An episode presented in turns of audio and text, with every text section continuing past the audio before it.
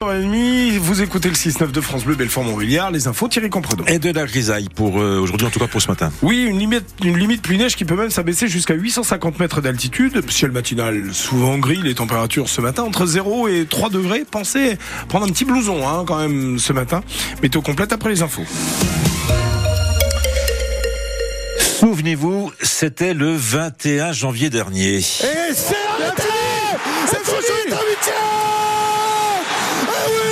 Sochaux se qualifiait pour les huitièmes de finale de la Coupe de France face à Reims. Et ce soir, c'est Rennes, un autre club de Ligue 1 qui se dresse sous la route des quarts de finale pour les jaunes et bleus.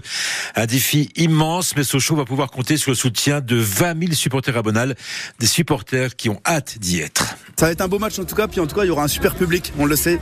Euh, le stade il est déjà plein, il est complet, ça va être génial, ça va être grandiose. Et euh, Rennes c'est quand même un cran au-dessus de Reims encore. Hein. Ouais c'est un cran au-dessus, mais après de toute façon c'est la Coupe de France. On, on sait pas ce qui va se passer. C'est trop beau ce qui se passe, euh, ça fait des années que je viens, je suis déjà venu avec mon grand-père avant, euh, c'est quelque chose d'assez historique, c'est la région quoi, c'est l'identité de la région pour moi et ça, fait vraiment plaisir. Ben ça va être difficile parce qu'ils sont déjà plus forts que... que, que... On joue contre qui déjà Rennes. C'est un match bonus, hein, ça reste la Coupe de France. L'objectif, c'est voilà, c'est- de remonter cette année en, en Ligue 2, ça serait vraiment euh, super. Après un été compliqué, et puis euh, voilà, on a battu Lorient, on a battu Reims, donc on peut battre, on peut battre Rennes, il n'y a pas de souci. Si on peut être en quart, voilà, c'est déjà un super euh, résultat. 2-1 pour Sochaux. Ou au penalty, on n'a pas touillé. au nous. penalty. Allez Alors la ferveur dans les tribunes sera donc là et sur le terrain. On espère que les joueurs ne seront pas paralysés par la peur face à un adversaire qui leur est supérieur sur le papier. Mais Oswald Tonchot, l'entraîneur socialien, demande à ses joueurs de ne pas se poser de questions et de jouer libéré. On peut pas euh, juste euh, appréhender un match pour le plaisir. Le plaisir, il est, il est souvent euh, lié à la victoire. Mais si là, on est d'ores et déjà sûr qu'on va jouer une équipe qui nous est supérieure, donc on va devoir faire preuve de courage. Donc là, le plaisir, il sera plus dans le courage, l'abnégation et, et la solidarité. Donc faut pas avoir peur parce que je fais confiance à la magie de la coupe pour qu'elle nous surprenne tout le temps. Maintenant, la meilleure façon de jouer le match, c'est de le jouer à fond. De la meilleure façon de respecter ce parcours, c'est de sortir. Si on doit sortir par la grande porte, la tête haute. Voilà, on n'a pas souffert tous ces matchs-là pour arriver ici et, jouer euh, en dilettante. Et puis de toute façon, ça fait pas partie de notre euh, façon de faire. On doit lutter. On va lutter le plus qu'on peut. Et puis quand ça s'arrêtera, si ça s'arrête, mais c'est pas écrit que ça s'arrête. Loin de là. Il faut faire ce qu'on a fait à tous les tours, se donner les moyens d'espérer. C'est avant tout une fête. Le fait que le stade soit plein, le fait qu'on parle du club, le fait que les gens soient fiers de venir avec leurs écharpes, leurs couleurs, leurs maillots. C'est une belle récompense. nous. Sochaux Rennes, huitième de finale de la Coupe de France, et ce soir à 20h45. Et cet avis, bien sûr, en direct dès 19h sur notre antenne, puisqu'Hervé Blanchard sera sur le parvis nord de Bonal pour faire monter la pression avec de nombreux invités. Et ce matin, vous pouvez nous appeler au 03 84 22 82 82 pour vos encouragements, vos pronostics, pour nous dire comment vous allez vivre cette soirée.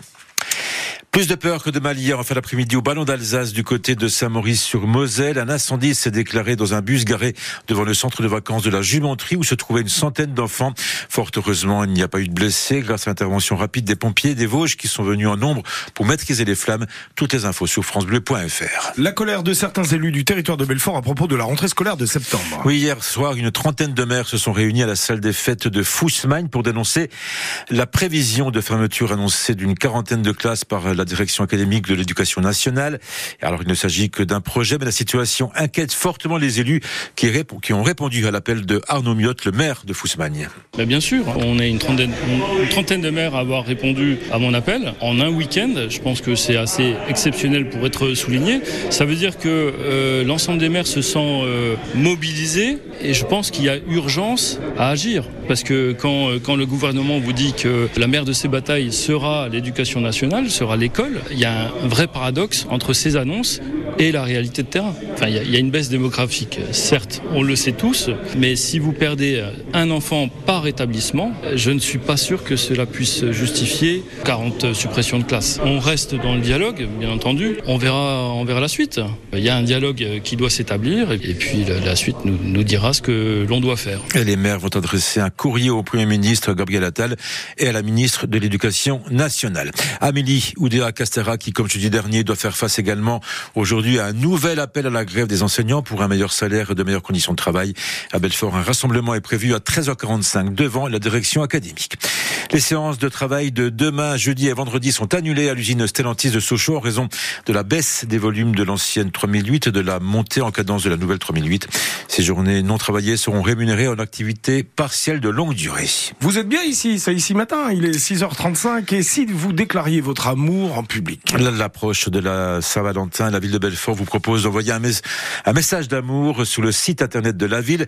Vous avez jusqu'à ce vendredi pour le faire. Alors seulement une centaine de messages seront sélectionnés et affichés le 14 février sur quatre panneaux d'information de la ville.